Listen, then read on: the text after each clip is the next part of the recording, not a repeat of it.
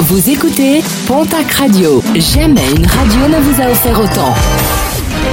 L'information locale à 9h, c'est sur Pontac Radio. Bonjour Jean-Marc Courage Sénac.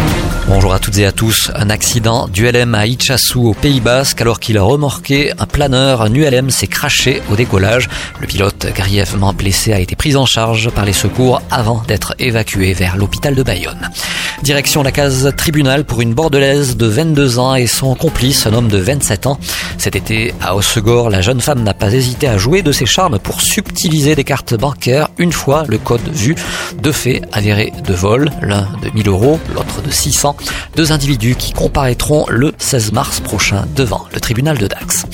L'avenir du site Altifort de Tarbes en question. Depuis le 29 août dernier, la société a été placée en redressement judiciaire. Et ce jeudi, le préfet des Hautes-Pyrénées doit recevoir le directeur du groupe afin de faire le point. Les 35 salariés du site Tarbé craignent des effets d'annonce sans réelle retombée. Les annonces d'Agnès Buzyn n'ont pas convaincu les urgentistes. Le collectif Interurgence et les syndicats réclament toujours des lits supplémentaires et des revalorisations salariales. Plusieurs établissements sont concernés dans la région. À Saint-Gaudens, les représentants des soignants des urgences ont fait le déplacement mardi dernier à Paris pour participer à l'Assemblée générale du collectif Interurgence. Ils en ont profité pour aller déposer directement au ministère de la Santé les enveloppes contenant la pétition de 7325 signatures à récolter depuis le début de la grève. C'était le 14 juillet dernier.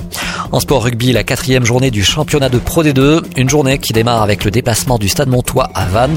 Coup d'envoi de la rencontre à 20h45, un match retransmis en direct sur Canal Plus Sport. Et puis halte à la rumeur. Depuis plusieurs semaines, un appel sur les réseaux sociaux indique que les pneus hiver seront obligatoires dans 48 départements à partir du 1er novembre et jusqu'au 31 mars sous peine de contravention. Parmi ces départements, la Haute-Garonne, les Pyrénées-Atlantiques et les Hautes-Pyrénées. Une information fausse car le dispositif n'est pas encore en vigueur, sa portée sera également plus restreinte.